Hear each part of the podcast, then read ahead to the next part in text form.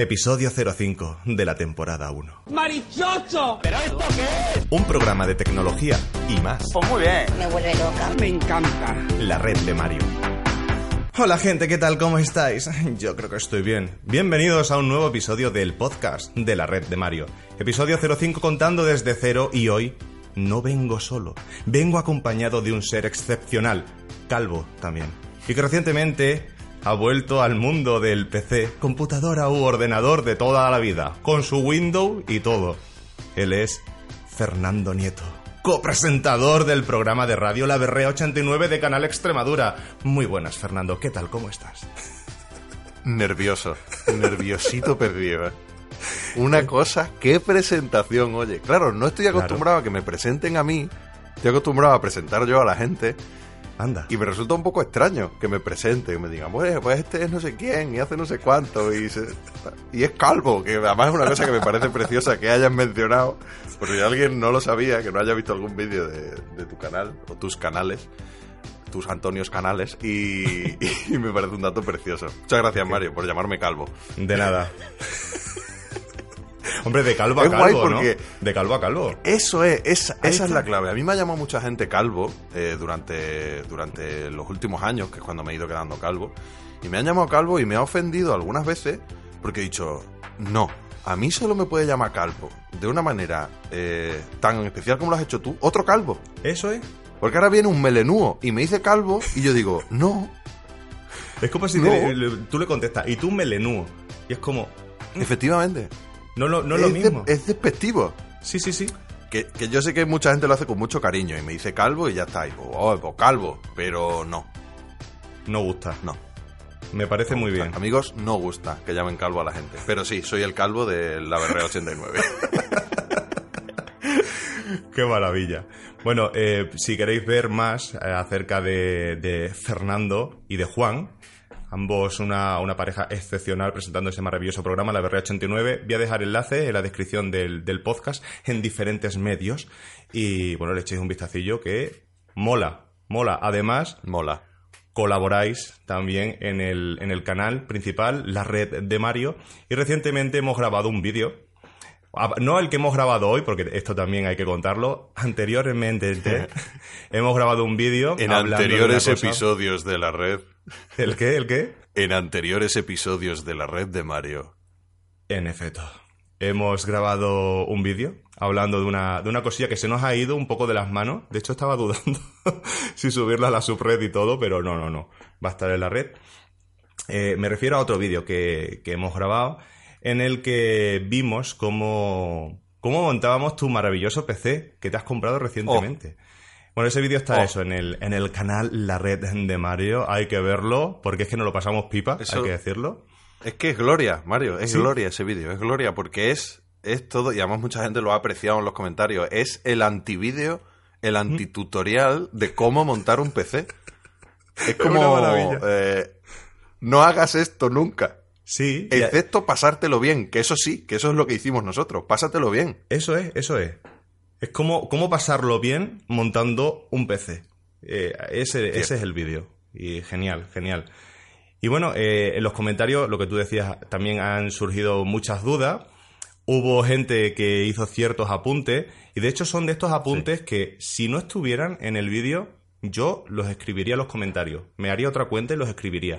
Preguntas del tipo, o, o- o consultas del tipo, por ese precio yo hubiera quitado tal componente y hubiera puesto otro. O, mm, ¿por qué habéis elegido ese procesador cuando hay otros mejores? ¿No? Son ese tipo de, de- de preguntas que deben estar. Tienen que estar. La preguntita.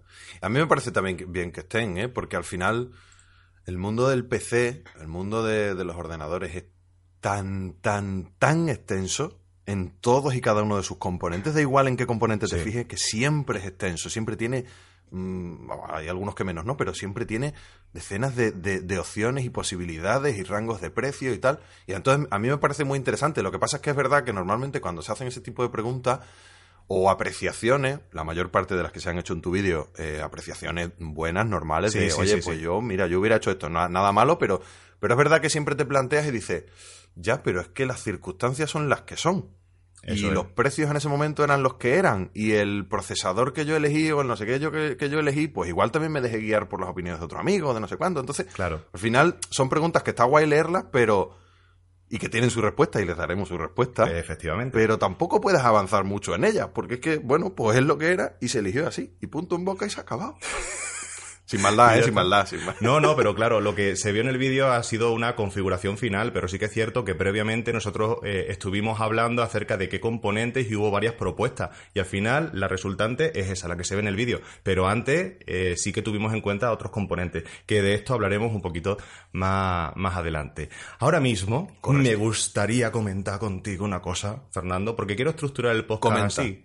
Em, Pues mira, una primera parte de, de noticias, ya te he presentado, pues ahora una primera parte de noticias, después vemos esto del PC y para finalizar un tema off topic, que no tenga nada que ver, o sí, o no, con lo que estamos hablando, una maravilla. Entonces vamos con la sección de noticias.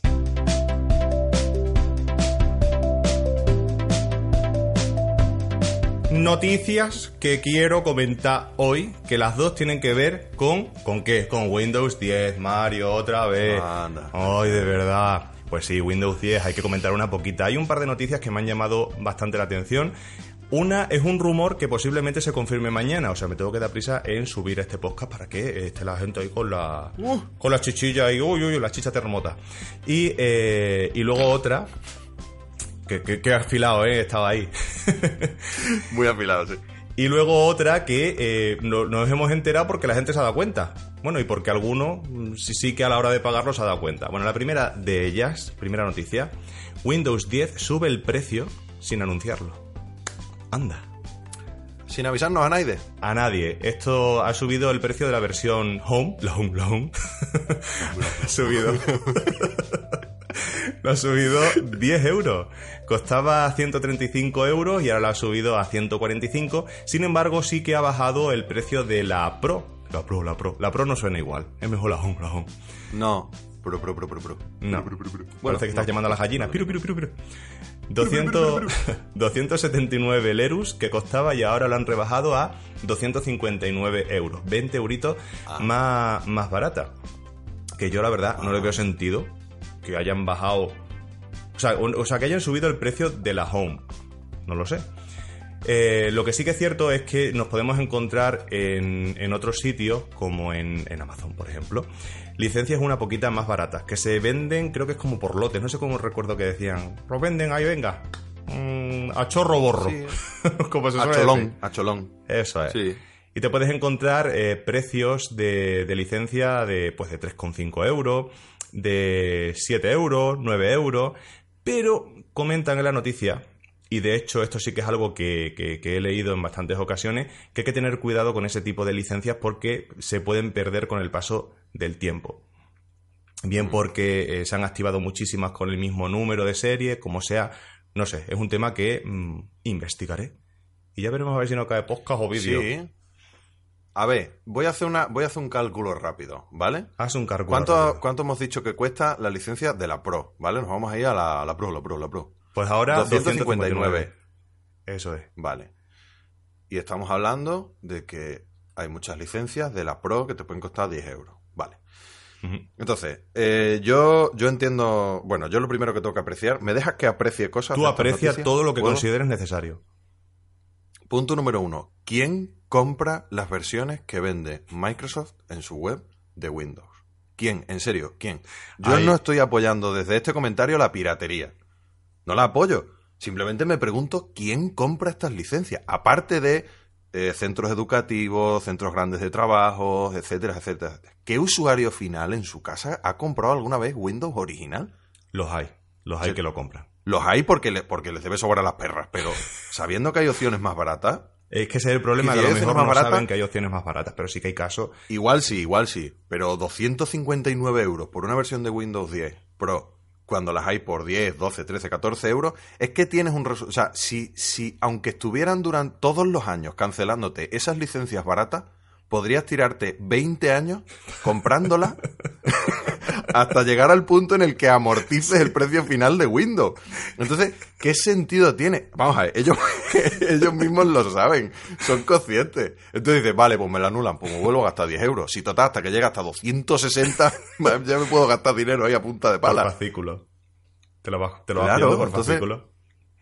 Bueno, hay que recordar que Esta es también una de está tantas eh, la versión Home Sí. por más baratita que la, que la Pro. Normalmente la gente que se compre desde la página web la licencia de Windows eh, tirará por la Home porque es un poquito más, más barata. Sí, sí. Pero aún así tiene. mm, Sí, sí, sí, claro, si una un cosa no- de intentos. Que, que una cosa no quita la otra, pero que te quiero decir, para la gente que vaya a comprarla en la página web, normalmente adquiere la Home porque es más, más barata. Es que me hace gracia decir la Home. La Home, la Home. No, la verdad que es un vicio. Yo me he descubierto a mí mismo desde que hace esa, esa, esa tontarrajería tan graciosa. Yo me he descubierto a mí mismo días en casa y, y que ha salido algo de Home, por ejemplo, el Google Home. Home, Home, Home. y me pongo, me pongo como un tonto a repetir lo mismo. Y digo, pero una maravilla. vamos a ver, este, este chiste ha calado muy fuerte dentro de mi cabeza. Me- y me encanta, bueno, me, encanta me encanta saber esto, no lo desconocía. Oye, qué bien. Oye, Sí. hay muchas tonterías Sí, sí, sí, que han calado en la gente a raíz de los vídeos. El muy bonito me gusta, el post muy bien. Buah. El, eh, vosotros Ha me habéis un pegado una, mamones, Juan y tú, en plan, eh, ah, sí. Ah, sí. Pero es que, es que además lo digo instintivamente, que digo, ah, sí. Es Y se me viene a la cabeza siempre el hombrito este. O sea, es como, ah, sí. Pero lo peor es que se lo he pegado a mi compañera de trabajo, a Pili, se lo he pegado. Me O sea, es encanta, que- maldita sea. Es flipante, Es es, que- flipante. Lo precioso de todo esto es que eh, tú por tu parte has generado un auténtico lenguaje, o sea, has generado una forma de comunicarse distinta a la que existía. Y dices tú, y hay mucha gente que igual se lo ha planteado y ha dicho, pero si este muchacho nada más que ha cogido cuatro cortes, los ha repetido hasta la saciedad y eso se ha quedado, ya, pero tú no lo habías hecho antes. ¿Eh? Personita humana que tú no lo habías hecho. Y Mario lo ha hecho y ha conseguido generar un maldito lenguaje. Yo me comunico entre el vídeo ese de Iker, entre ese vídeo y tu tonta, me comunico. Perfectamente. Mi pareja, mi pareja realmente sufre porque, porque a ver la siguiente semana ve qué tontería es, ¿sabes? Y de hecho yo a ella ya le he pegado el muy bonito me gusta, ya le he pegado muchas cositas.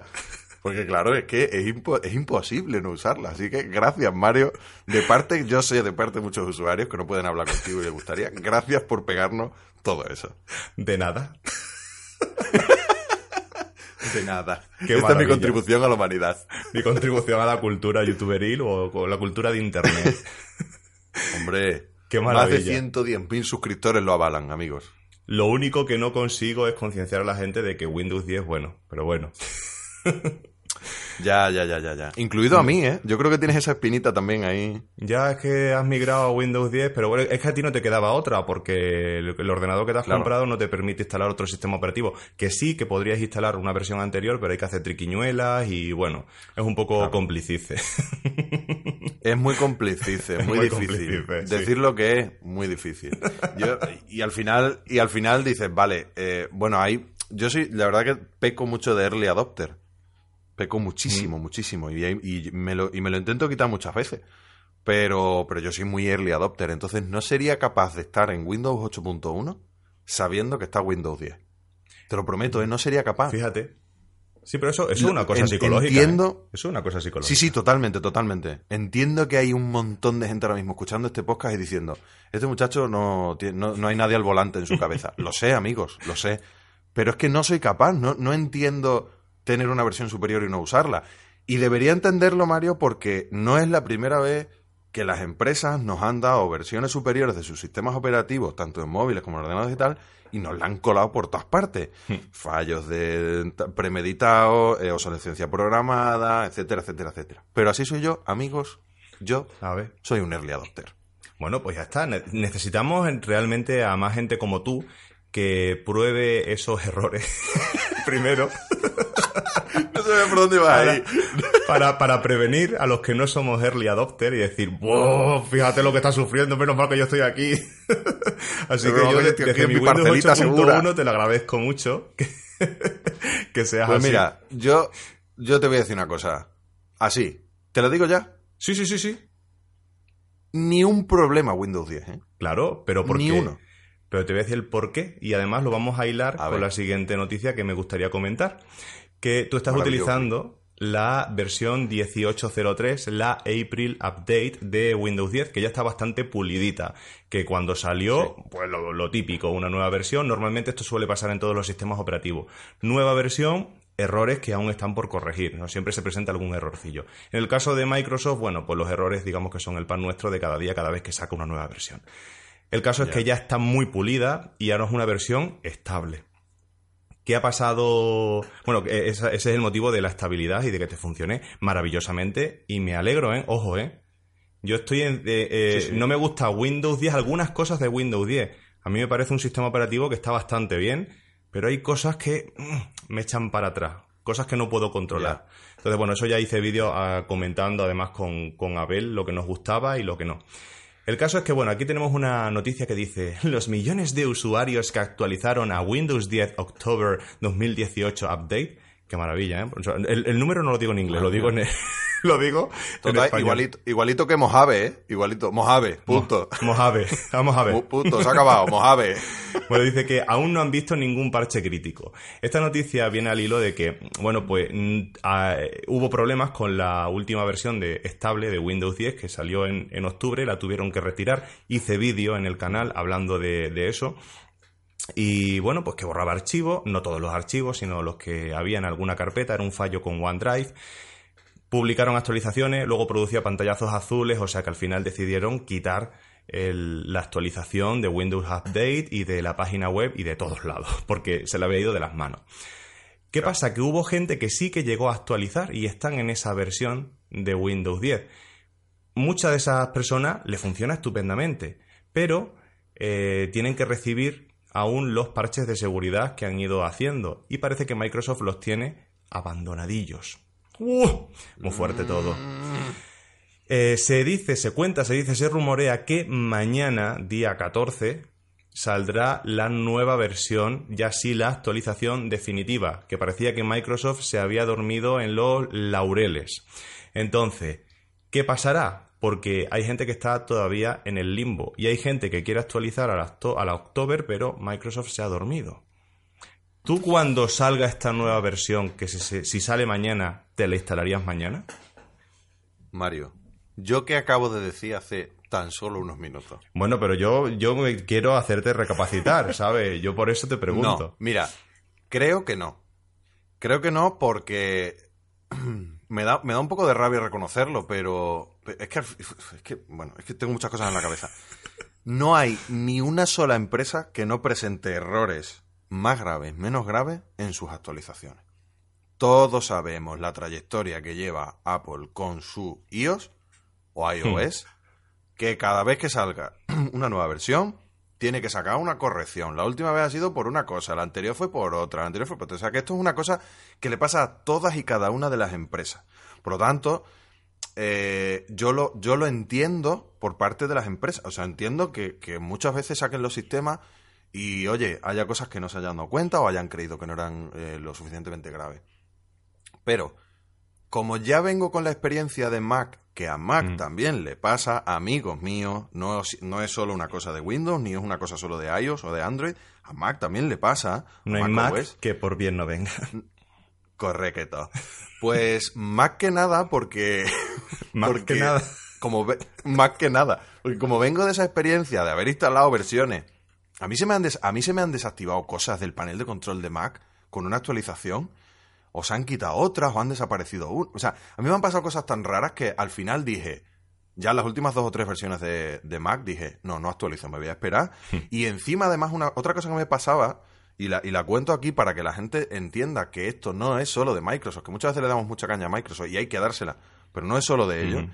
Yo eh, llevo dos o tres versiones, llevaba dos o tres versiones de Mac sin poder actualizar al momento, porque Mac o Nvidia decidían no sacar las actualizaciones de las tarjetas gráficas y entonces de repente yo actualizaba mi ordenador a la última versión de Mac OS y se me desactivaba los CUDA, no podía usar otras opciones, la tarjeta gráfica quedaba ahí a la luna de enero que te peina Juana. Entonces era como, vamos a ver, o sea, yo no puedo estar así. Así que lo hice con Mac y lo voy a hacer con Windows. Esperaré pues un par de semaninas y diré, oye, veré un poco las noticias digo, oye, si no ha habido ningún problema, voy para adelante. Que vuelva a haber un problema con OneDrive, no me importa porque no tengo OneDrive. Así que si borro los archivos Mira. de OneDrive, me parece muy bien. Me parece bastante sensata tu, tu decisión. Además, no eres tan early adopter como dices. Pero bueno, un- una poquita sí que lo ya, eres. ya, ya. Eres Una un poquito precavido. Ahí está bien. En Android soy muy early adopter. ¿Sí? En Android soy, pero bueno, o sea, tengo, de hecho, tengo una actualización de seguridad ahora mismo aquí en mi, en mi móvil y estoy tenso. Sí, sí. Es que está- eh, Porque estás no la- utilizando tu móvil ahora mismo, que te estoy viendo a través de él, entonces no puedes actualizar porque te dejaría de ver. Y estás ahí con el culino Correcto. apretado, ¿no? Que Y estás estoy ahí.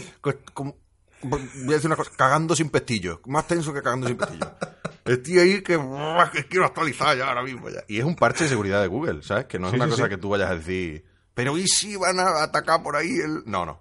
Soy muy early adopter en Android, pero no en, no en sistemas de sobremesa. Qué maravilla. Bueno, pues a ver si sale mañana la versión de, de Windows 10. Se supone que ya sí que estaría todo pulido. Eh, ya, bueno, de hecho, tiene Microsoft tiene su programa Insider donde van publicando todas las actualizaciones. Sí. Y esperemos que cuando saquen esta versión final esté ya, bueno, casi a la perfección. Algún errorcillo sí lo que sí- siempre hay, ¿no? Pero bueno, que ya esté bien, bien, bien, bien funcionando guay. O sea, esto quiere decir que los insidiers, que, es así como creo que habría que denominarlo, los insidiers, eh, eh, estos fans de Microsoft, porque se arriesgan ahí, se la juegan, ya han dado el visto bueno de que todo funciona bien, entiendo, ¿no? Porque si claro, todo eso el va pasando. previo lo, lo explicaba Abel. por tres, eh, los tres anillitos, por ¿no? tres Yo lo- anillos. eso- ese, correcto. Entonces, cuando ya tienen una versión muy, muy, muy, muy pulida, que, mm, bueno, han probado, se cree que han probado todos los errores, pues ya sí que la sacan para su lanzamiento final. El problema que ha habido con la October Update es que se les han colado algunos errores y quizás porque no han, po- no han pobrado, no han probado tan a fondo eh, desde, desde Microsoft esa, esa versión final. Entonces, eh, bueno, también ha tomado cartas en el asunto Microsoft y ha dicho, bueno, pues ahora ya sí nos vamos a poner bien las pilas y se cree que para la siguiente versión que saldrá en abril de 2019, pues ya, ya vendrá, bueno, con todas tus pruebas hechas por parte de Microsoft, de la comunidad y de todo. Una maravilla. Ce- certificado de calidad ¿Onda? de Microsoft. Ahí, Con ahí, un sello que suene. Ahí. Esta versión está certificada. Pues, Otra cosa es el precio por la que por el que haya adquirido el, el usuario la, la licencia. Si ha sido los ciento Ya. y pico de euros o los 3,5 de, de la versión de Amazon. Oye, yo, eso de verdad, ¿eh? Mm, yo os recomiendo encarecidamente que os planteéis. Creo que no es ilegal. O sea, si lo venden en Amazon, entiendo que no será ilegal. He visto por ahí no en, creo- en algún comentario, no, no lo he comprobado, ¿eh? pero en algún comentario dicen que sí que es ilegal en Estados Unidos, pero no en Europa. Entonces, por eso aquí Ah, se pues da. maravilloso. Una vez más, queridos amigos, vivir en Europa eh, tiene una ventaja. Una, ¿eh? Una. Ojo, tiene Sí. muchas desventajas.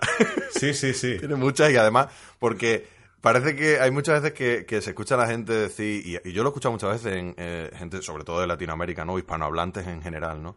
Es que los que vivís en Europa, no, cuidado. Vale, sí, vivimos en Europa porque el continente es Europa y la Unión Europea es Unión Europea, pero aquí hay muchas Europas distintas. Sí. ¿Vale? Entonces, cuidado con eso porque no es lo mismo un europeo de Francia que un español, que un español que un alemán.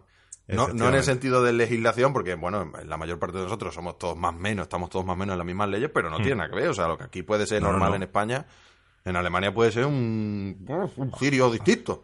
Sí, sí, sí. Aquí comemos a las 2 o 3 de, de- de- de la tarde y en Alemania a lo mejor comen a la 1 a las 12. O sea, que es que, empezando por los horarios de Y comida. estoy comiendo, a la, estoy comiendo a las dos y estoy raro. Estoy diciendo, uy, qué día más ordenadito llevo. qué cosa más estoy- Qué europeo soy, ¿sabes? Y, y ya han comido los europeos ya hace dos horas que han comido, ¿sabes? Qué maravilla, qué maravilla. El Bueno. sur de Europa. Viva el sur de Europa. Viva, pero con B. Viva. Pasamos Perdona, a- perdona, perdona, perdona. Sí. Viva es Bicis de Badajoz, que es, que es una empresa, que es la empresa con dos Bs, es Ah. la empresa que proporciona las bicicletas públicas en Badajoz. Ah, claro, Viva. Pública, vamos, que tienes que Bici pagar por Badajoz, ella. ah. Claro, Viva. Es que, es que lo de Badajoz con el, con el marketing es una relación de amor-odio, porque, porque el lema de Badajoz es con B de Badajoz. Ah. Ese es su lema. Con B de Badajoz. Y entonces te pone, sí, no lo sé, no sé a quién se le ocurrió eso, pero te pone un cartelón gigante, una valla publicitaria al entrar en Badajoz que pone, bienvenidos, ¿no? Con su Sí. B muy grande y Sí. abajo con B de Badajoz. Claro. Como, Es que con, con V, empezando con V, sería una falta de ortografía, entonces, claro, no queda bonito. Vamos a ver.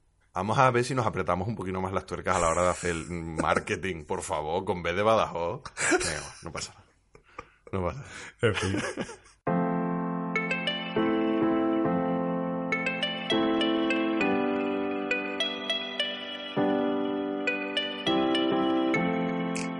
Bueno, ¿y qué te parece, Fernando Nieto?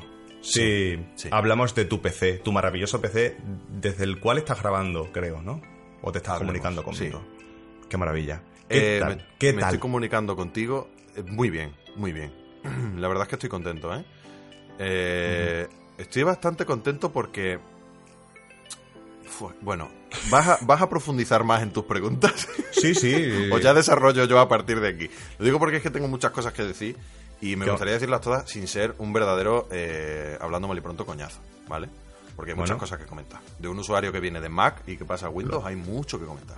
No, desde luego. Yo ya he tenido la oportunidad de hablar contigo y me has comentado algo. Sí que me gustaría que lo dijeras también en, el, en el podcast porque Sí. son pequeñas apreciaciones y quizás es más por cómo estamos acostumbrados muchas veces a utilizar un tipo de software y que cuando cambias de plataforma es como, ¡ay! Me falta. Hmm. Entonces, bueno, esto es, bonito, pero luego bueno, te vuelves a hacer al, al- al nuevo software. Por el momento te va bien, Sí. ¿no? Con tu ordenador nuevo. Me va muy bien, la verdad es que estoy muy contento. Como datito, bueno, a ver, no, no me gustaría entrar en el error de comparar el hardware que tenía en mi iMac de 27 pulgadas del finales de 2013 con este ordenador de, co- con componentes de 2017-2018. Claro. Sería un error por mi parte y sería muy injusto. Evidentemente, tendría que compararlo con un iMac que haya salido en el último año. Claro. Pero en cualquier caso, a la, a la hora de la experiencia como usuario, ¿no? Después de dos años usando ese iMac, eh, como dato mm, significativo para todo el mundo, eh, yo eh, los vídeos del programa de la R89 los edito yo. Son vídeos que al final vienen ocupando alrededor de 6 gigas eh, una, a la hora de exportarlo. Yo, mi iMac tardaba una hora 40 minutos en, en renderizar ese vídeo, mi PC tarda 30 minutos. Ostras. Repito, claro, re- repito, no es justo Claro, compararlo. no, no, no. Pero a nivel, a nivel yo, a nivel, oye, yo tenía un ordenador y ahora tengo otro, eh, evidentemente ganar toda esa barbaridad de minutos. Eh, eso, en la, eso a la hora de renderizar, eh, pero a la hora de editar, poder tener todas las previsualizaciones en alta calidad, sin que pare ni un segundo, sin que pierda frames, etcétera, etcétera, etcétera, pues para mí ha sido como, wow. Eh, Claro. De repente he vuelto otra vez a un mundo nuevo y te voy a decir una cosa, y esto sí es una comparación. En esa época, con, con las características del software que usaba y las características de vídeos que usaba, que no eran vídeos tan grandes como los que tengo ahora, mi iMac nunca fue capaz de hacer el mismo proceso tan rápido en comparación. De el hardware de ese momento y el hardware de ahora. Con el tal, nunca ha sido capaz de hacer eso. O sea, las previsualizaciones de vídeos más pequeños que esto, mi iMac no era capaz. Fíjate. O sea que Sí, bueno, eh, pero ahí sí me... ahí sí que has notado el eh, eso. sí, claro, lo he notado mejora. porque ese ordenador costó 2.030 euros. claro. Entonces, cuando yo compré ese ordenador y empecé a ver que había cosas que no podía hacer con un ordenador de 2.030 euros, eh, teniendo en cuenta que eran vídeos relativamente pequeños, a 1080 o a 720, cosas relativamente mm, cómodas para un ordenador de unas características concretas, ahí dije, "Uh", pero bueno, seguí para adelante con la vida. Para adelante con Sí, la sí, vida, sí. Mario. Siempre, para adelante con la vida. ¿Te parece que comentemos las características técnicas del ordenador que te has comprado? Venga, Porque venga. tienes... Yo no soy un experto, ¿eh? No, bueno, tengo? yo tampoco soy un experto, pero bueno, más o menos controlamos una poquita, pues, de, de procesadores, ahora ya mucho más, porque desde Sí, que nos, nos- nos sí. metimos en esta aventura de, tu PC, de la cual orgullosamente ¿eh? yo me sentí parte, ahí consultando. Hombre. Hoy, hoy, hoy. Qué maravilla. De hecho, es lo que iba a decir ahora mismo. Que los componentes elegidos es un disclaimer. lo que voy a hacer es un disclaimer. Los componentes elegidos fueron eh, seleccionados por un grupo de personas que, que nunca tuvieron mi confianza. Nada. Eh, mu- muchas gracias, amigos, por ayudarme. A, a ti, Mario, a, Aranda por ayudarme también. Manu estuvo también por ahí en el proceso. Y Juan, que también estuvisteis eh, todos ahí ayudándome. Pues mira, tengo, así como cromos de Pokémon, tengo su mijita de i7 8700 K. de kilo. Eh, todos conocemos este procesador, lo compré. ¿Por qué este procesador? La gente me ha preguntado, ¿por qué este y no Ra- eh, AMD Lo, Ryzen lo vamos a dejar, lo vamos a dejar si quieres un poquito más adelante ese, ese Ah, dilema. Venga, vale. Pues eso está ahí, ¿vale? Eh, luego, eh, la placa base fue una gigabit, gigabyte, ¿cómo se dice esta marca? gigabyte. gi- Yo digo gigabyte. Habrá Ah, gente claro, que diga sí. gigabyte Yo- y cosas así. Vale, En, gigabyte, en inglés sería Z370, giga- gigabyte. gigabyte, Eh, eso. gigabyte, gigabyte. Pues es una gigabyte eh, Z370 HD3P. Ahí la tenemos, maravillosa, muy bonito, me gusta. Tiene un poquito de LED, de RGB, pero no, no se nota. Pero malamente. tapada. Malamente tras tras. Malamente. Quillo.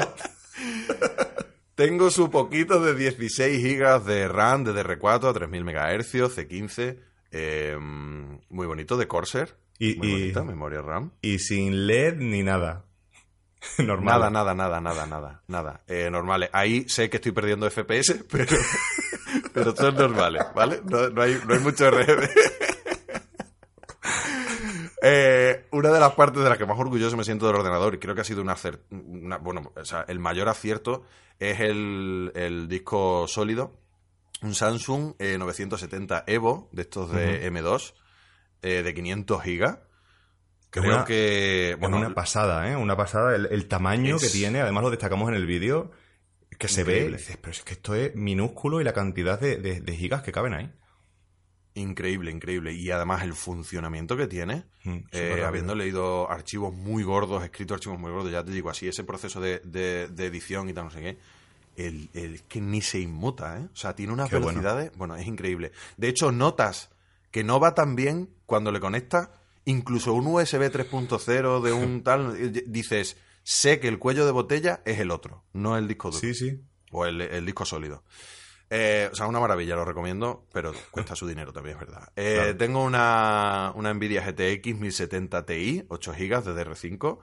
Ahí Qué está. maravilla, qué Eh, maravilla. No necesitaba una 1080, me parecía, y además los precios están muy altos, me parecía que una 1080 o una 1080 Ti me parecían absurdas, no, no las necesitaba. ¿Qué diferencia de precio había? No recuerdo. Creo que eran 600 y pico por ahí lo que costaba No la pero 1080. sus, dos, sus casi 200 pavos de diferencia, ¿eh? Sí, Cuidado sí. con eso.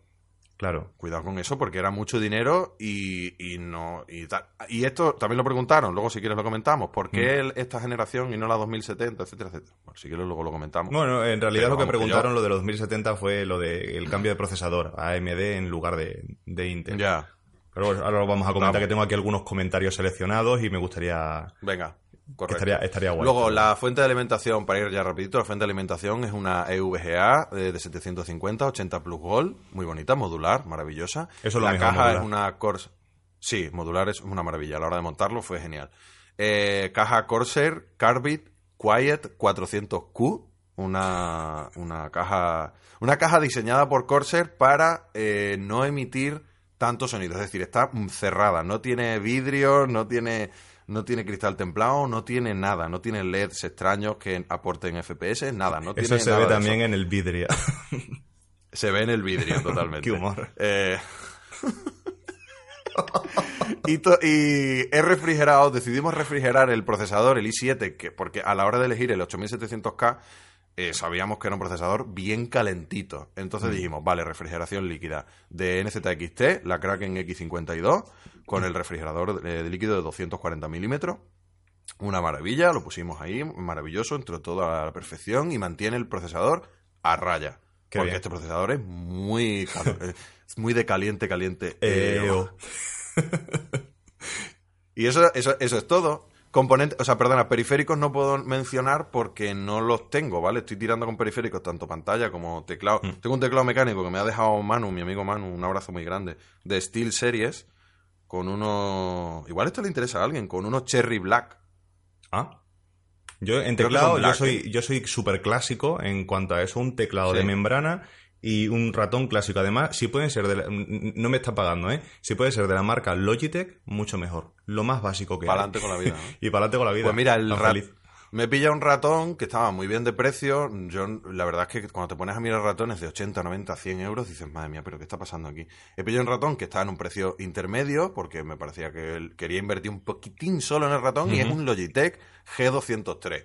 Ah. Sé que mucha gente probablemente diga ahora mismo, "Uh, qué chulo tú". bueno, no pasa nada. Pero bueno, eh, que esos comentarios los vamos a destacar ahora también. Sí, y, y ya está. Y la pantalla estoy pendiente de vender el iMac precisamente para poder comprarme una pantalla. La pantalla sí que quiero invertir dinero. La pantalla ya os digo yo que no va a bajar de 500 euros lo que me gaste. Y lo digo aquí Claro. públicamente, no pasa nada porque quiero invertir en pantalla porque vengo de la pantalla de un iMac que es una muy buena pantalla de 27 pulgadas. Una muy, muy buena pantalla las que tienen los iMac. Esto, es- o sea, esto es impepinable. Con una calibración de color increíble. Qué bueno. Está muy bien para ser un todo en uno.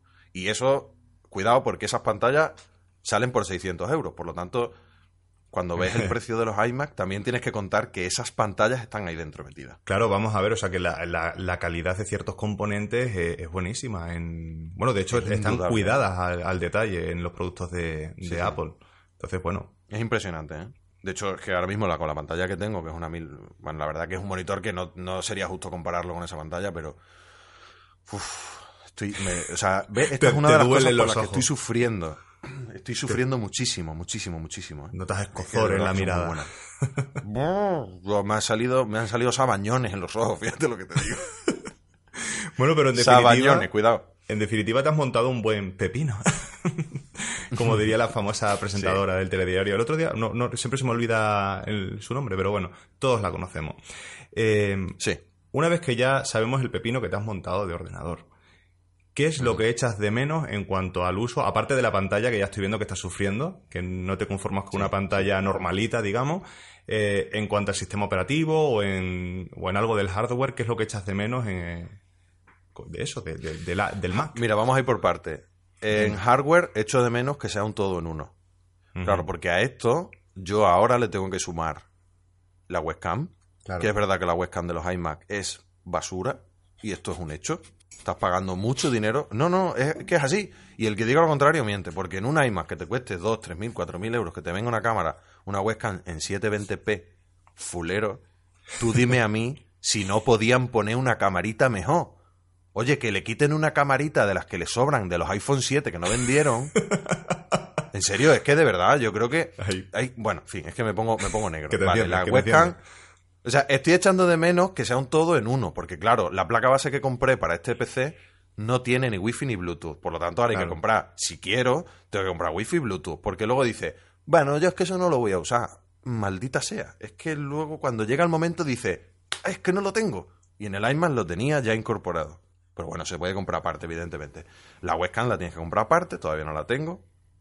Eh, por lo tanto, en cosas de hardware, como ya te he dicho antes, sería muy injusto comparar ambos ordenadores. Por lo tanto, solo destaco que el iMac es un todo en uno. Y Claro. eso tiene unas ventajas muy importantes. Muy, muy, muy importantes Mm. en ese sentido. Tienes todos los puertos, tienes todo lo tal, lo tienes todo hecho. Y solo tienes que llegar y encenderlo, que es una de las grandes filosofías de Apple, ¿no? Llegar y encender y listo, y marchando. Eh, pero luego en cuestión de hardware, nada. Nada, no he hecho nada de menos del Claro. hardware que tenía aparte de eso. Nada porque evidentemente es un hardware más antiguo. Claro, y el, el- No. el hecho de tener ahora un ordenador por piezas también te da mucha libertad por si se te estropea alguna, poder cambiarla, Sí. cosa que es más difícil en los ordenadores de, de Apple. Entonces, bueno, Claro, todo tiene sus ventajas tenía- y sus, sus inconvenientes. tenía que dar gracias por poder cambiar la RAM en mi Mac. tenía que dar gracias, ¿eh? ¿Y podías cambiar también el disco claro. duro? No. No, no, ya venía... O sea, puedes, sí. Debes, no. Y, de- y con deber me refiero a que yo he vendido o yo he puesto a la venta mi iMac meses después, muy poquitos meses después de que acabara la garantía.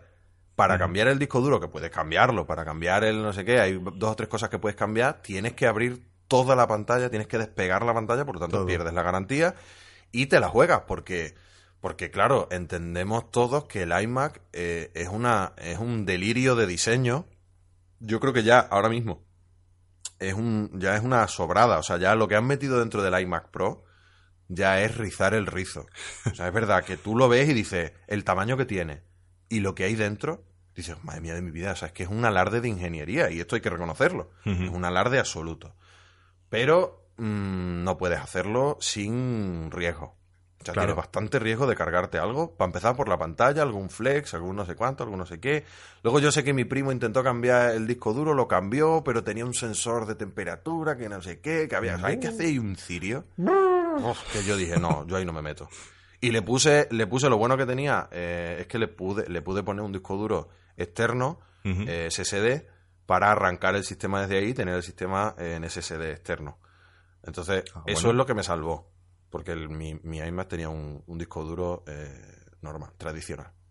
Ah, y claro, luego, en mecánico, cuestión de ¿no? software, si quieres, sí, un mecánico normal. Y además, no te quiero engañar, ¿eh? pero creo que ese disco duro mecánico no era de 7000. Eh, 200 cientos, ¿no? revoluciones. 7000 7200 revoluciones. Creo que no, ¿eh? Uh, creo que eran de pues, 5000, no sé cuántas.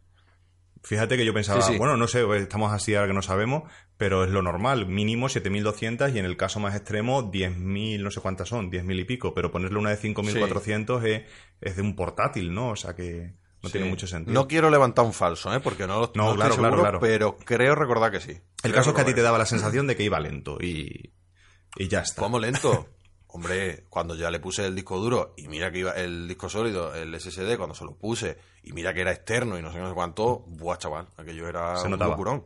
Pero claro, para meterle un SSD a ese Mac en esa época, tal, tenías que pagar 200 euros más o 300 euros más. Y entonces fue como, pues mira, no.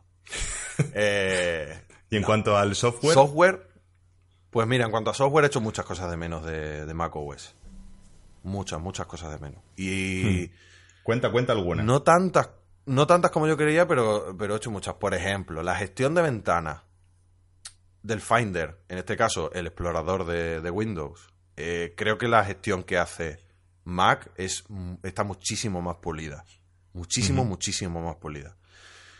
Tengo que destacar que yo soy muy tiquismiquis a nivel visual y todos sabemos que a nivel visual, o creo que es un hecho que a nivel visual, eh, Apple cuida muchísimo más tanto sus sistemas como sus dispositivos. O sea, tú visualmente ves dos- los dos sistemas operativos y por naturaleza elegirías el, el- o, o la gran mayoría elegiría macOS porque es mucho más bonito, está más depurado, Sí. todo está mucho más medido, más controlado, no hay no hay cosas ahí que se salgan de repente, no hay un archivo que tenga una línea muy grande, no, porque han sabido, bueno, si este archivo tiene que tener dos líneas de texto, tiene que estar separado, está separado de esta manera concreta, con estos perfiles, para que no sea molesto al usuario. Está todo muy, muy cosas- cuidado.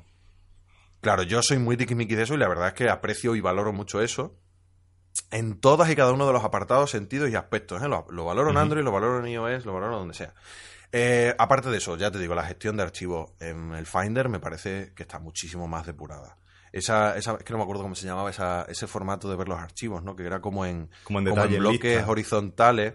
Sí, como en lista. Pero entonces tú, tú solo con preseleccionar la carpeta por encima ya ves el contenido en otro, en otra columna, ya ves el Ajá. contenido, y si haces lo mismo hacia el lado, la ves en el otro. Eso Ajá. es una de las cosas que me las echo de menos, ¿vale? Porque aquí tienes que ir andando, a- abriendo ventanas, Claro, y luego para abriendo atrás. para atrás y luego otra vez para atrás. El vista previa de, de macOS. La vista previa de macOS, no sé si sabes lo que es Mario. No, es que por eso eh, no tengo ni idea, porque no, no he utilizado nunca Maco, macOS.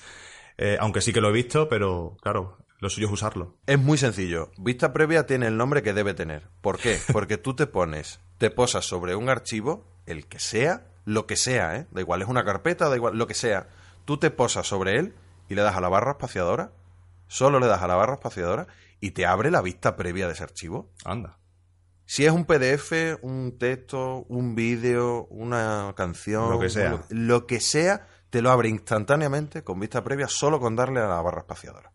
Qué bueno. Y eso, permítanme, eso es magia.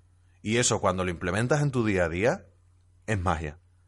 No tener que abrir ningún otro software. Luego ya, a partir de vista previa, ya puedes abrir lo que tú quieras. Claro, tú ya decides. puedes abrirlo con la versión completa de vista previa, porque hay una versión previa de vista previa y una Ah, versión también. completa de vista previa. Sí, sí.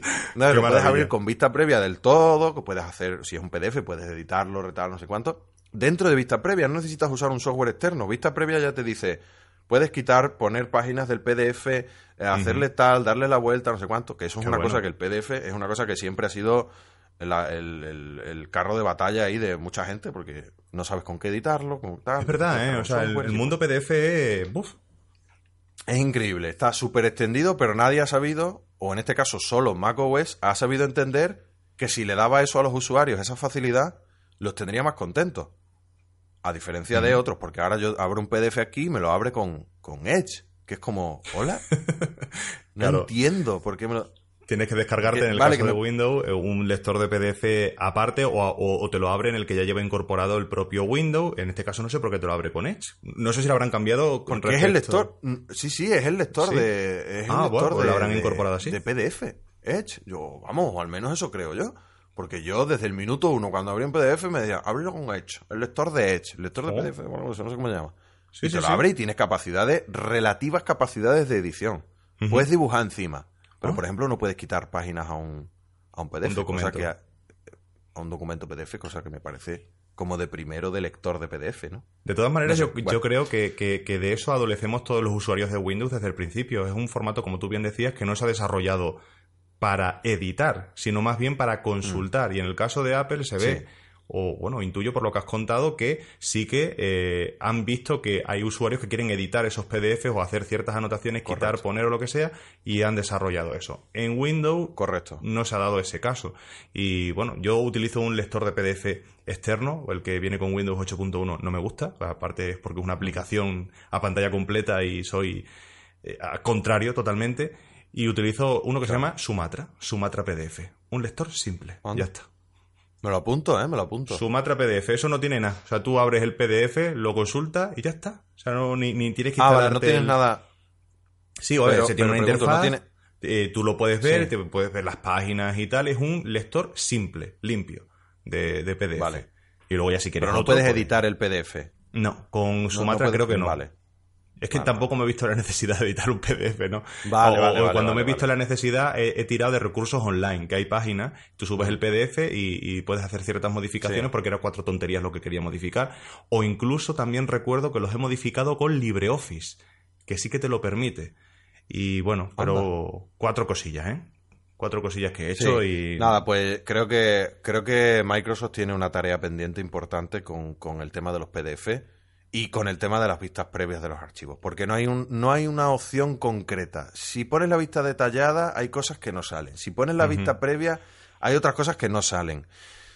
Joder, de verdad, no creo que sea tan difícil de programar un lector de vista previa como el que tiene Mac. De verdad, creo que no, es- no debe ser tan difícil y creo que le aportas al usuario una herramienta que está ahí, que no pide pan, está ahí. La, la necesita, pum, la usas. ¿Que no la necesita? Pues no, Pues no no pasa nada. Está ahí, está dentro del sistema. Pues mira, eh, tú que eres ¿Me usuario explico? de Windows 10, tienes el- una aplicación que sirve para mandar Ah, ¿sí? sugerencias a Microsoft. Pues mira, en un ratino que tengas de pagar, Sí, sí, sí. se lo pone. Oye, pues mira, Pues le voy a, dar porque de verdad, de verdad creo que no soy el único usuario y sí Pues soy mira. el único que me lo digan, pero, pero yo esto lo aprecias evidentemente cuando vienes de un sistema operativo que sí que Claro. trae esas opciones. Esto es un hecho. Eh, más cosas de- software, por no liarnos mucho en, detalles muy concretos. Eh, no mucho más, Mario. Me he tenido que acostumbrar, evidentemente, ya sabéis todos que en Mac OS eh, tienes la barra de, de- de herramientas, la tienes fija, siempre arriba. Ay, eso a mí me pone de los nervios. arriba. Siempre arriba. Pues ahí está, siempre arriba y... Nada, es cuestión de que te acostumbres, ¿eh? Es cuestión de que te acostumbres. Eh, yo a, a veces, a veces percibía problemas en ese rollo porque, porque si tenías dos o tres aplicaciones abiertas y de repente no te dabas cuenta y habías seleccionado la que estaba detrás o una que tenías un poquito más chica debajo, tal, no sé qué, yo muchas veces he ido allí a la barra de herramientas muy rápido porque tenía que hacer no sé qué y he dicho, ¿pero esto qué es? ¿Pero y dónde Uy. está esta opción? Y he dicho, ah, no, que estoy en otro programa Uy, y me he tenido que ir a seleccionar el otro programa para que la barra de herramientas cambiase. Por lo tanto, bueno, es una cuestión de acostumbrarse. Ya te digo También, que esto no es ningún todo. trauma, no pasa nada. Me parece muy cómoda la decisión que tomó eh, macOS, o, o como lo- se llamó en su momento, eh, de, a la hora de desinstalar programas. Me parece que es una, una opción mucho más simple de cara a la mayor parte de los usuarios. Arrastrar la papelera y punto poco y se ha acabado y ahí ya no está el programa. ¿Mm? Bueno, Me parece que está bien en ese sentido. Es verdad que como usuario de, de Windows siempre pides más, entonces que tengas todas esas demás opciones, que tengas, eh, digamos, acceso o un desinstalador mucho más completo, unas cosas más. Yo, yo entiendo mucho las diferencias y, y las valoro y aprecio esas diferencias, pero a mí eso no me molesta, ¿vale? Y creo que poco más, Mario, porque a la hora de la verdad, el software que yo uso, eh, los programas que yo uso, están igual en unos y en otros Sí, funcionan prácticamente de la misma manera. Serán más bonitos, más feos los diseños, porque Chrome haya decidido refinar un poquito más su diseño aquí que allí, pues eso da igual. Y Claro. la suite de Adobe es la misma. y estoy bastante acostumbrado. Ah, perdona, una ot- otra cosa. Uy, uy, uy, el apunte. gestor de correo, el gestor de correo de Mac es. Bueno, es que directamente en Mac tiene un gestor de correo, Windows tiene una broma. Esa es la comparación. Esa es la comparación. En Windows hay una broma de mal gusto que se llama Mail, creo. ¿Cómo se- No, se llama correo. Correo. Y en Mac tiene un gestor de correo medio decente. No digo que sea el mejor, medio decente. Sí, sí. Porque es que además en Windows, o tiene, hablo de opciones de que te da la empresa, ¿eh? o tienes el, el correo este, fulero, que esto no es ni un gestor de correo ni es nada, o tienes esto, que es lo más básico que se ha visto en el mundo, o pasas directamente a la vorágine de información, datos y, y- y configuraciones de Outlook. La versión sí, de sí, escritorio de Outlook. Que la versión de escritorio de Outlook está diseñada para, para, para Inditex. No está diseñada no está diseñada para Fernando Nito Romero ni para Mario Muñoz. O sea, ya es que de verdad no hay un punto medio Microsoft. No has, no has sabido encontrar en todos tus desarrolladores un punto medio. un gestor de correo medio decente. Pues tienes, tienes que hacer uso de esa herramienta para comunicarle todas estas cosas a, a Microsoft. Eh, creo que se llama. Pero además se lo explico así, ¿no? o algo así. Sí, Pong. Sí, Aplicación de correo fulera. Por Pero favor, totalmente, ¿eh? completadla. Eh, Microsoft, no, no estás viendo el término medio, amigo, con un audio. Por favor, algún desarrollador que hable español, ¿podéis escucharme? Qué bueno. No, qué es, increíble, te lo digo, te lo digo de verdad, es, es increíble la diferencia que hay en esa pequeña, en esa pequeña pijaina. ¿no? Porque bueno, luego el, el- el calendario y esas aplicaciones así básicas, pues, pues, pues ahí Sí. están. Pues yo qué sé, pues cada uno tiene sus cualidades. Creo Muy que bien. Microsoft ha pecado un poco en tener ahí 20 lectores diferentes, que si el group música, que si el no sé qué, que si fotos y vídeos, que si películas y no sé cuánto, que si no sé qué. Chiquillo, concéntralo todo en una aplicación, no te vuelvas loco. Sí, sí. no sé, bueno, bueno. eh, con el paso del tiempo irán puliendo cierta- ciertas cosas. A ver si la gente no, pues le también ha apretado bien a Microsoft, ¿eh?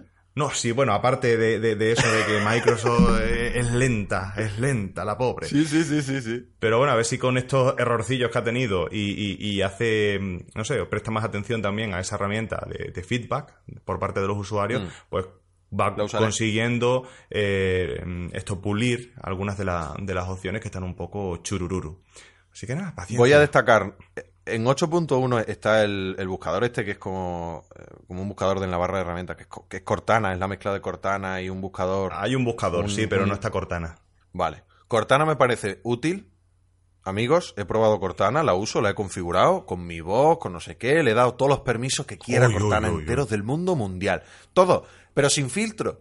¿Quieres que acceda al, al DNI tuyo y te cambie la fecha de nacimiento y ponga que has nacido en Bagdad? Sí. En Badajoz. Punto. En Badajoz. Sí, sí a todo.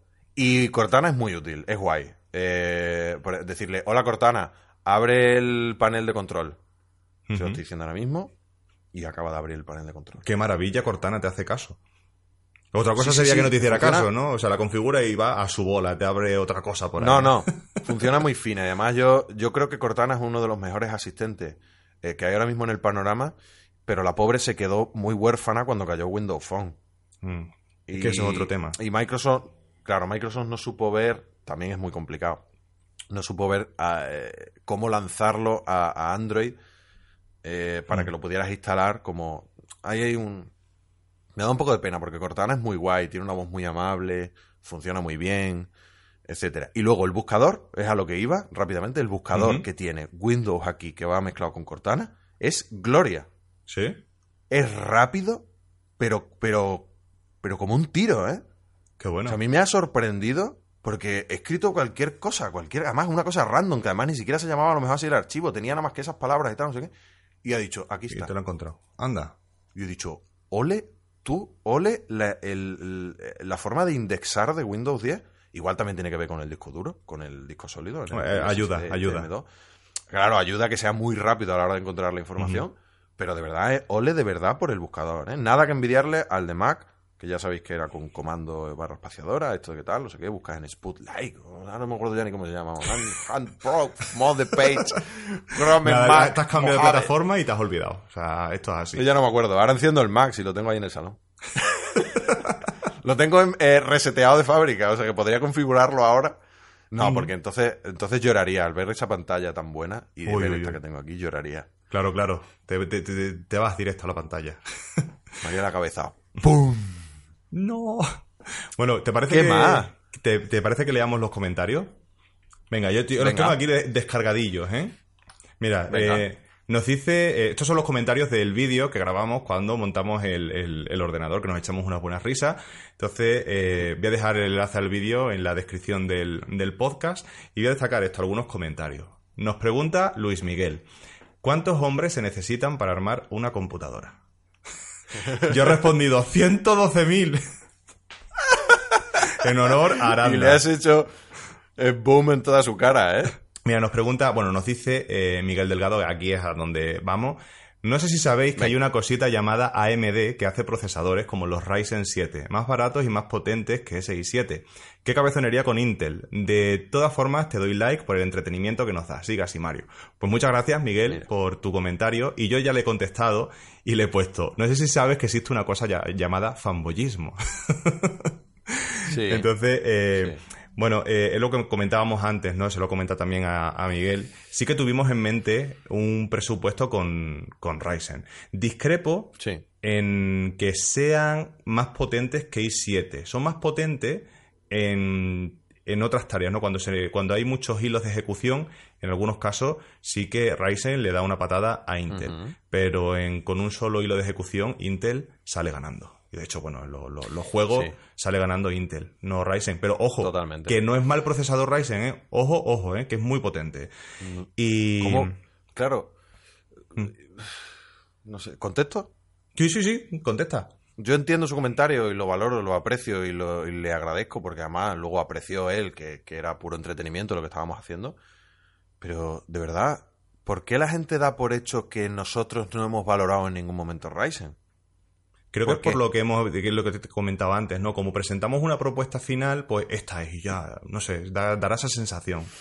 Ah, No lo Claro, hemos comentado pues tampoco no. en el vídeo, ¿eh? que no decimos en ningún momento, oye, pues hemos valorado otras opciones, pero hemos considerado esta, ¿no? Directamente empezamos a comentar las piezas y ya está. Claro.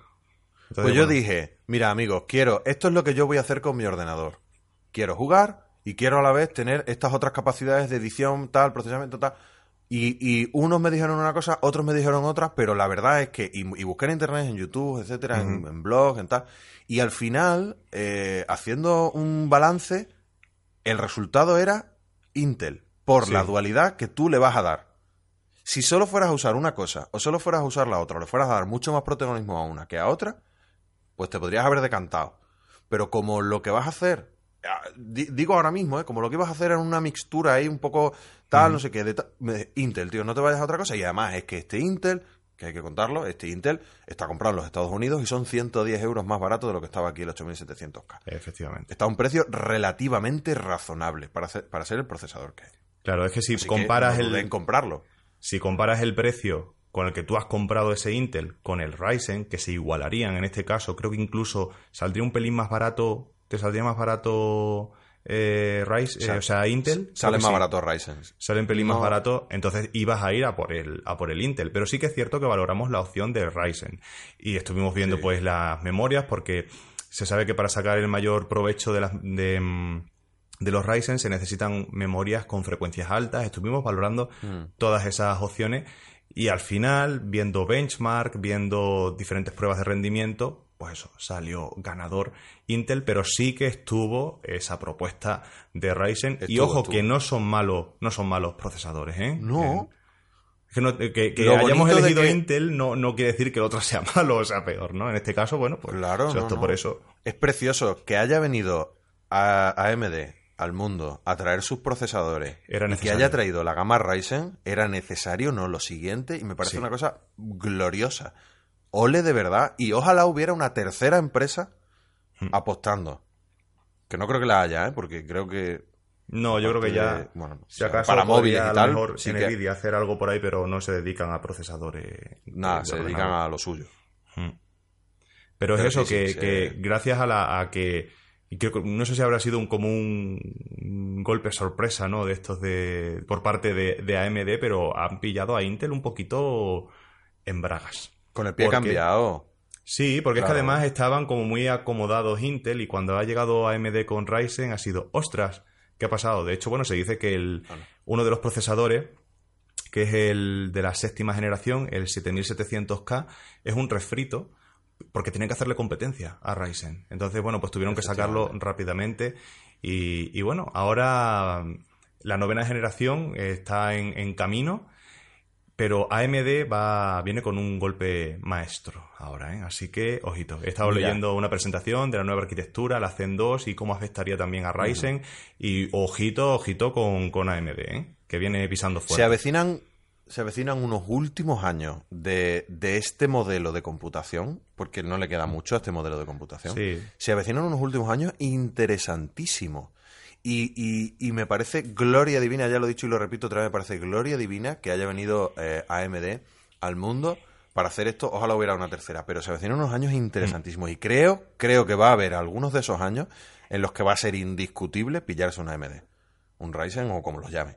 Creo que va a ser mm, indiscutible. Porque a Intel le pillaron con el pie cambiado, Intel estaba muy acomodada, como lo estaba, pues como lo ha estado durante muchos años, por ejemplo, iOS, que ha estado muy acomodada, como eran los primeros, tal no sé qué, venía ahí al rebufo Android, que era con- ha estado durante un montón de años al rebufo, un sistema operativo más complicado, más engorroso, tal no sé qué, y de repente ha habido un año, que no sé exactamente ahora mismo cuál es en el tiempo, pero ha habido un año, dos o tres, que de repente creo que los de Apple han mirado para atrás y han dicho, espera, espera, espera, espera, espera, espera. ¿Ustedes estáis viendo lo que están haciendo esta gente con Android? Que ya no es, ya no es ortopédico, ya no es no sé qué, se están aproximando a nosotros. y creo que ahora mismo, eh, iOS 12 y Android 9 sería lo que va a pasar, creo que si no es el año que viene, el siguiente, con Intel y AMD. Va a haber tal, tal igualdad de condiciones que ahora sí es cuando vas a decir, madre mía de mi vida, espérate que elijo. ¿Qué hago con mi vida? Porque ahora mismo todavía podría pesar mucho los años de experiencia de Intel, los años de Sí. publicidad continua del Intel tum, tum, tum, tum. Continuo, continuo, continuo. Entonces, claro, ahora mismo eso pesa mucho, hay que entenderlo. Hmm. Joder, es que Intel lleva con nosotros la misma vida. Totalmente, sí, sí, sí. Es un hecho. Entonces, oye, hay que entender también el peso del amo. En fin, vienen años interesantes. Estupendo. Bueno, eh, aquí nos pregunta también Aníbal, ¿y por qué no meter el 2700, que es el, el Ryzen, en vez del 8700? Bueno, pues ya está, está Por comentado. lo comentado. Bueno, también dicen, especulan con la posibilidad de hacer un Hackintosh. que es maravilloso. Me encanta. Es maravilloso, lo voy a contar, yo lo- esto lo quiero contar. Eh, eh, creo que en ningún momento elegimos el- ningún componente pensando en Hackintosh. O yo por lo menos no, eh, nunca vi esa posibilidad. Que se hayan elegido esas piezas es azar puro y duro, de naranjo. Pero, Totalmente. pero ¿ves lo, ¿ves lo precioso de la vida? O sea, ninguno, ¿eh? Ninguna de las cuatro personas que estábamos Es en ese verdad, grupo de Telegram montando ese ordenador por pieza, ninguno pensamos nunca, jamás ni lo verbalizamos, Hackintosh. Y de repente, todos los componentes elegidos funcionan para Hackintosh. A excepción, por lo visto, que la gráfica, que podría dar un pelín más de Creo que la gráfica, pero- sí. Sí, sí, sí. Bueno, en, en el vídeo comentamos. eh, porque tú dices al final, le veis la Windows 10 y dices, u, u otro sistema operativo, pero que lo dijiste por decir. U otro, digo yo, pues un Por- Linux. Y entonces la gente empezó a darle Claro. vuelta, claro, porque le van a poner Hackintosh, van a hacer, le van a poner Mac, y ese es el otro sistema operativo. Y hay comentarios que, y nosotros, pero, pero si es que en ningún momento dijimos nada de Hackintosh. Pero bueno, oye, mira, ahí tenemos Es esa opción, ¿no? maravilloso. Ahí como la gente ha conseguido hilar ese pequeño comentario, que mi comentario iba porque, porque lo decía porque quería, o sea, en mi mente quería empezar a decir distros de Linux, pero no me salía ni una. Entonces dije, pues Linux y otro sistema operativo y me quedé ahí porque quería decir otras versiones, variantes, no sé qué, así como muy, muy a lo loco y no me salían y, y Hackintosh. Y la gente, este se va a hacer un Hackintosh. Y mirad, amigos míos, a raíz de esos comentarios que habéis puesto en ese vídeo, hasta me lo he planteado. Claro, es que ya... Uy, ¿y si hago, y si pillo otro disco, otro SSD y le meto ahí Mac y no sé qué? Pero luego dije, ¿pero para qué? O sea, en serio, antes he comentado todas estas cosas que me parecían cosas que no estaban bien desarrolladas en, en Microsoft, en Windows, pero sí que en macOS, pero de verdad, amigos míos, no es suficiente como para que yo venga ahora a partirme la cabeza para hacer un hacking, en serio. O sea, ya me buscaré un gestor de correos y ya me acostumbraré a Explorer. O sea, Pues no sí. voy a hacer eso. Y, y ya No solamente por la pereza de tener que volver a abrir la caja y poner un SSD y puf, quita, quita. Uy, uy, uy, uy, ¿qué dices? ¿Qué dices? Eso- Pero eso lo he pensado mucho. como experimento, como tonta, la tontarrajería, pues yo qué sé. Pues, pues como puedo hacerlo, a ver, pues lo voy a intentar. Y tener ahí Mac para nada. Panac. Mac que nada para hacer la tontería. ¿Qué Mac da? Qué maravilla, qué maravilla. Bueno, y voy a destacar un, un último comentario que es de. Uy, espérate, porque estoy puesto. Ebe. Ebe. Qué bien sé yo decir la- la- las palabras.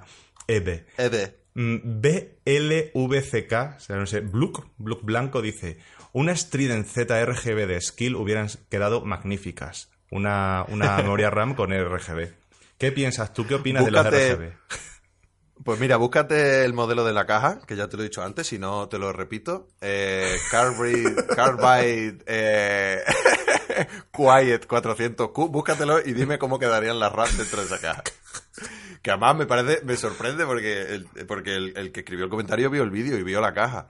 Mira, el RGB eh, me parece una de tantas cosas que se están asociando al mundo gamer eh, que es que son simple y llanamente para vender.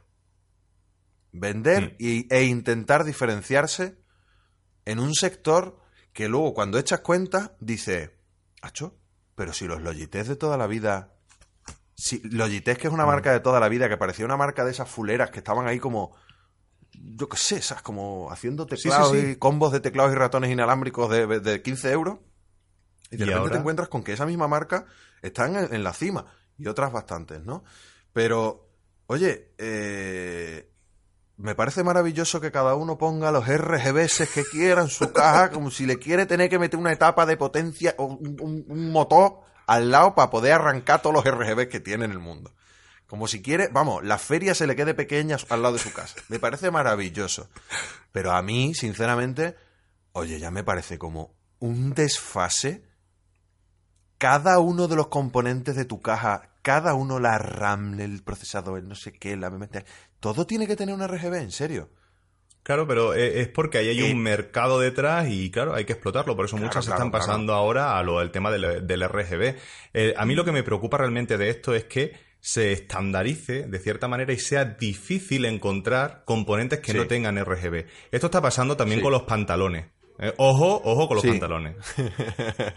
Que Los telita- pitillos, ¿no? Uf, Llevamos unos años con los pitillos. con, lo- que con los no pitillos, con esos pantalones apretados ahí que dice, ¿y dónde están los pantalones normales? Que no encuentro, por favor. Yo, claro, yo soy usuario de pantalón pitillo, entonces eh, no veo el problema, pero sí que Claro. aprecio y valoro que, que hay un problema para los que quieren pantalones normales. Creo que, creo que, creo, ¿cómo era esta tienda? La Primar, creo que Primar es la opción. Sí. Eh, pero claro, no tienes allí Primar cerca, ¿no? No, tengo que ir a Badajoz. Pide, Con B. dime la talla, Mario, dime la talla y yo te busco Y- los pantaladrones y te los compro aquí yo los pantaladrones. Mario, en su mijita de Primar de aquí de Pero Badajoz. es que yo tengo que ir a Badajoz porque quiero hacer el turismo con B de Badajoz allí. Ah, me las pero te voy a hacer yo la, allí. vis- la- la visita guiada. Ah, pues tú sí. Te la voy a hacer yo. una visita guiada por Badajoz.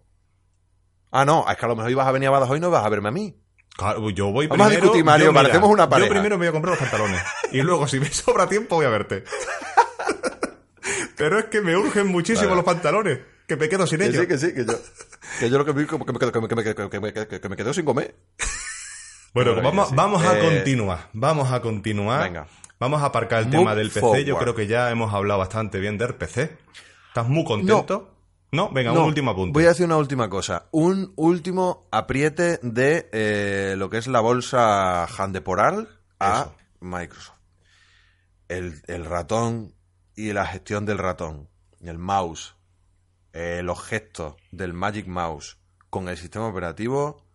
Oye, en serio, cuando lo prueba, ahora que he vuelto a no tenerlos, es muy difícil. Claro. De verdad, ¿eh? De verdad. O sea, yo esto lo digo, no lo digo desde el fanboyismo, no me gustaría, y si lo hacen, que me da exactamente igual, no crean que soy un fanboy, porque si no, no hubiera cambiado nunca Claro. a un PC. Si fuera un fanboy de Apple, no hubiera cambiado nunca jamás a un PC. Y aquí me tenéis. Pero, pero de verdad hay que apreciar las cosas y el Magic Mouse y los, y los gestos del Magic Mouse, cuando ya lo- cuando los tienes, que además los aprendes en 30 segundos. Cuando los tienes, Buah, chaval. En serio, ¿eh? Productividad. Mm, Creo que esa... Sí, productividad máxima, ¿eh? Cambiar de escritorio, eh, moverse entre pestañas, tal, para arriba, para abajo. O sea, es bueno. increíble, increíble. Y creo que tampoco sería tan complicado implementarlo en Microsoft. Pues en ya Windows. sabe, herramienta esa de feedback y todas estas sugerencias. Mira, chicos, la, la voy a buscar. ¿Cómo se llama? Creo que se llama. Vete, vete, vete siguiendo con el, vete siguiendo con el postback, el postback, el po-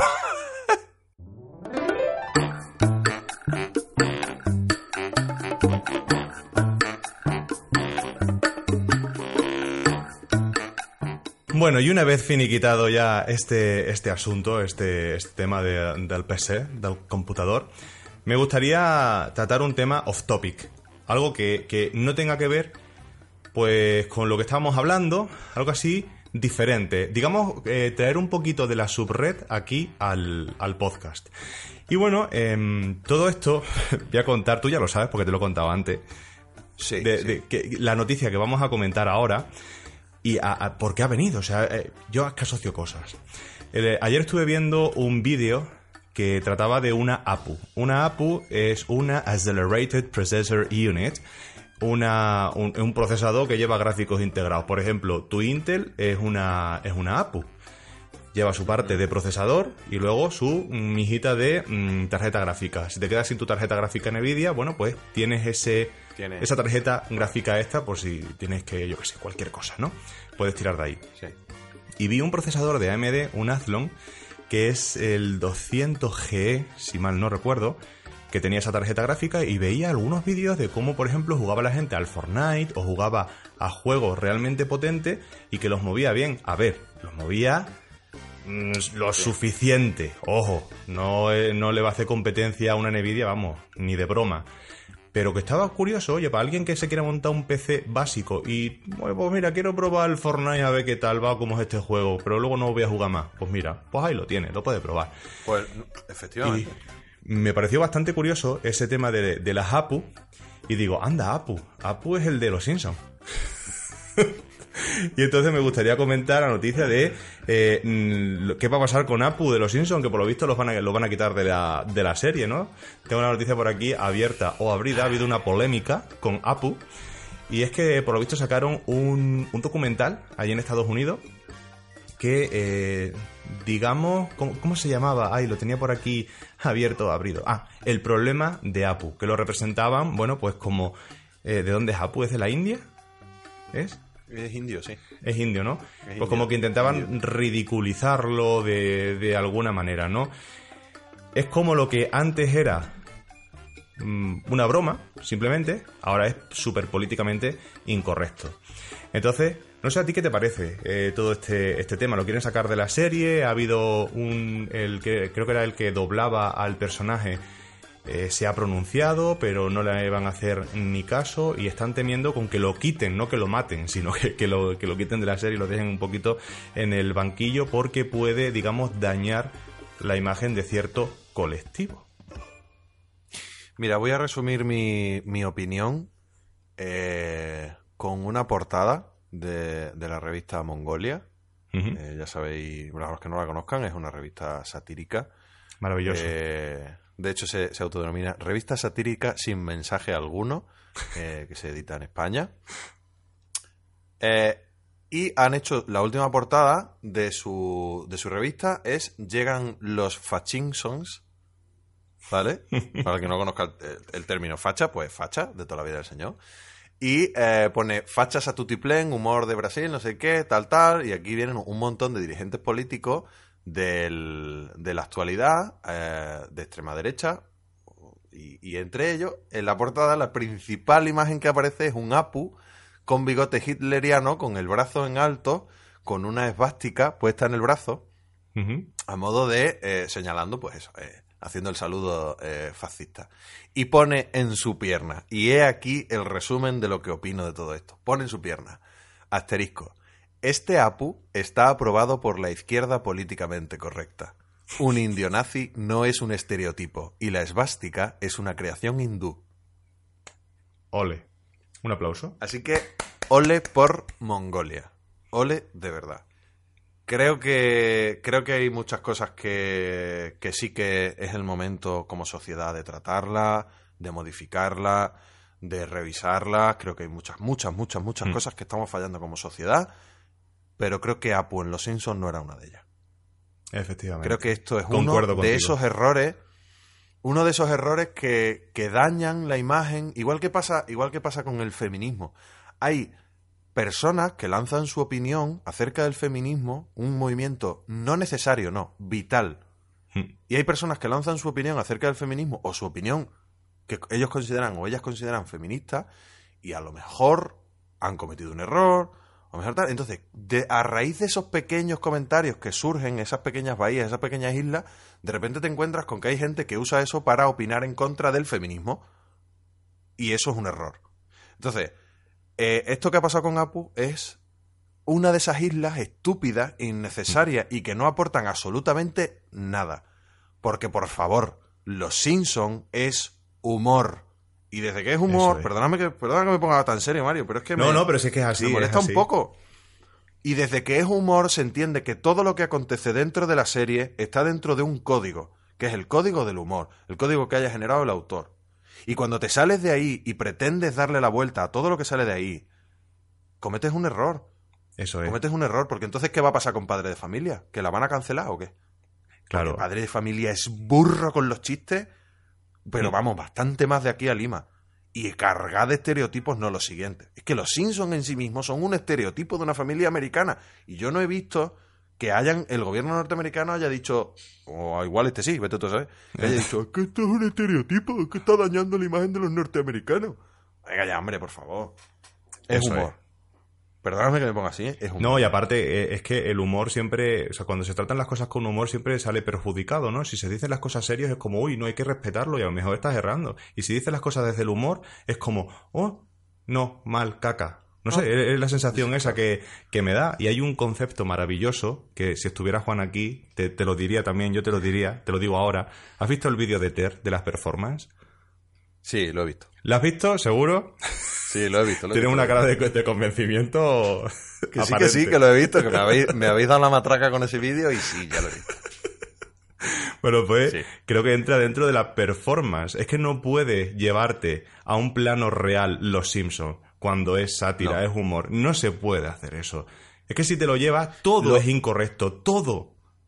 Efectivamente. Lo único que puedes hacer, o sea, eh, para lo que está diseñado y es para lo que se acerca a la realidad, es para criticar, Eso. criticar, como esta revista satírica pone a ese Apu nazi o, o- o a ese o a ese Albert Rivera también, como el como el, el manco de los Simpson también levantando el brazo como un nazi. Cuando lo haces desde el humor satírico, que es lo que está haciendo, es una crítica.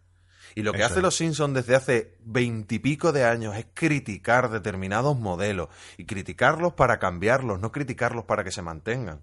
Y Apu es otro de esos personajes dentro de esa línea de humor, criticando y de hecho y mostrando una realidad que, oye, desconozco exactamente si es así en los Estados Unidos, porque los Simpsons también es estadounidense, entonces hay muchas cosas, yo desde hace años hay muchas cosas que no entiendo y las, a lo mejor las estoy entendiendo ahora de mayor porque he visto algún dato o he entendido algo que pasa allí que no. Pero Apu no deja de, no deja, dejará de ser otro de esos elementos de es. crítica. Y es humor. Efectivamente. Por favor, que yo en Padre de Familia, que se emite también en la televisión norteamericana, en Padre de Familia he visto un camión en una de las escenas, era una, una de estas desfiles típicos. es que es muy fuerte este chiste, es que son muy fuertes. Sí, sí. Era un humor de estos, o sea, un desfile de estos típicos americanos, de unas carrozas y no sé qué, no sé cuánto. Aquí sería el de Reyes. eh, y entonces sale uno de los camiones lleno de, eh, de niños soldados negros eh, con sus rifles y su tal, y pone en el lateral futuros veteranos de guerra de los Estados Unidos. O sea, decidme vosotros a mí, si eso no es 200 millones de veces más duro que cualquier cosa que haya hecho, dicho o representado Apu.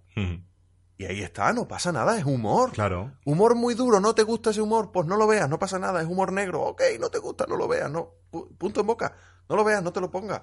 Pero, Claro. pero ya, no, no lleguemos a determinados puntos porque esto es un peligro, ¿eh? Sí, Y me mola luego. mucho que Mongolia lo haya visto así. ¿No? Esta gente que. Joder, yo qué sé. Bueno, en fin. Sí. Me da mucha pena, Mario. Yo creo que Me está clara pena. nuestra, nuestra opinión y ya está. Se está, lleva- se está lle- lle- llevando todo esto del, no sé, de- de- del humor como a, a un plano real que creo que no, no, no procede. Y ese, a ver si soy capaz de decirlo bien, hipercorrectivismo, no sé, está bien dicho, hipercorrectivismo, ¿no? Eso como que todo se tiene que corregir, todo tiene que ser políticamente correcto, de verdad, ¿en serio? O sea, es que no tiene que ser, No, no, cuando, no. cuando te digo, yo he visto a gente que sí, muy políticamente correcta, pero luego por detrás, o sea, critica como todo hijo de vecino y se sale de ese correctivismo. Claro. Es que esto es así, Pero- si es que... Claro, No pero, sé. pero es lo que te decía antes, es que se está confundiendo.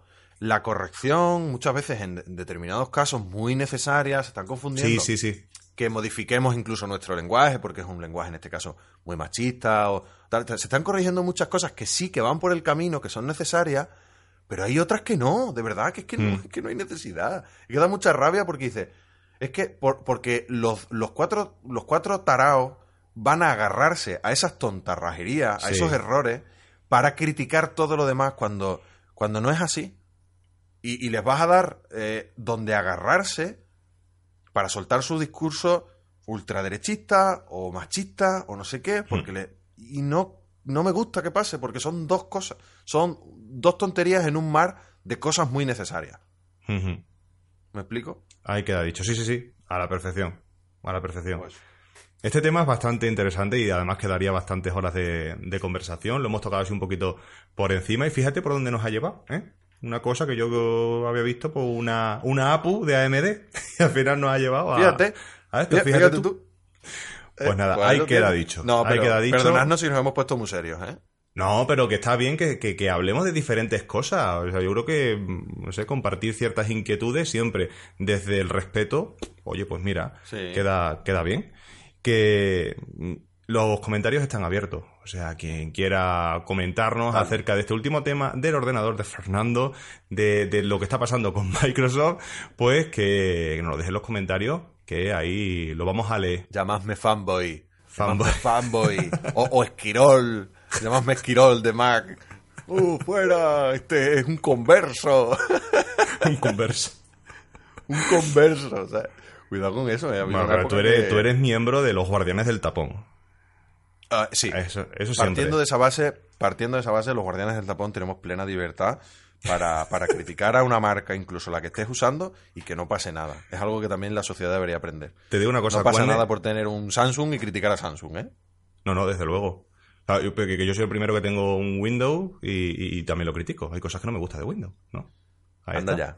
Tú criticas a Windows. Oh, uh, uh, sobre todo el 8.1. Uh. Hay un par de cosillas que las he dicho ya en un vídeo que no me gustan nada y de vez en cuando me pasan porque me despisto y cuando me pasa, mira, te lo juro, me pongo como la mujer esta de, de, que bueno, hay un vídeo de APM que va una reportera a entrevistarla porque ha tenido un accidente o algo así y le da un ataque de histeria y se pone a gritarle a la reportera y dice, quita eso delante de mí que me va a dar un ataque. Pues igual me pasa a mí.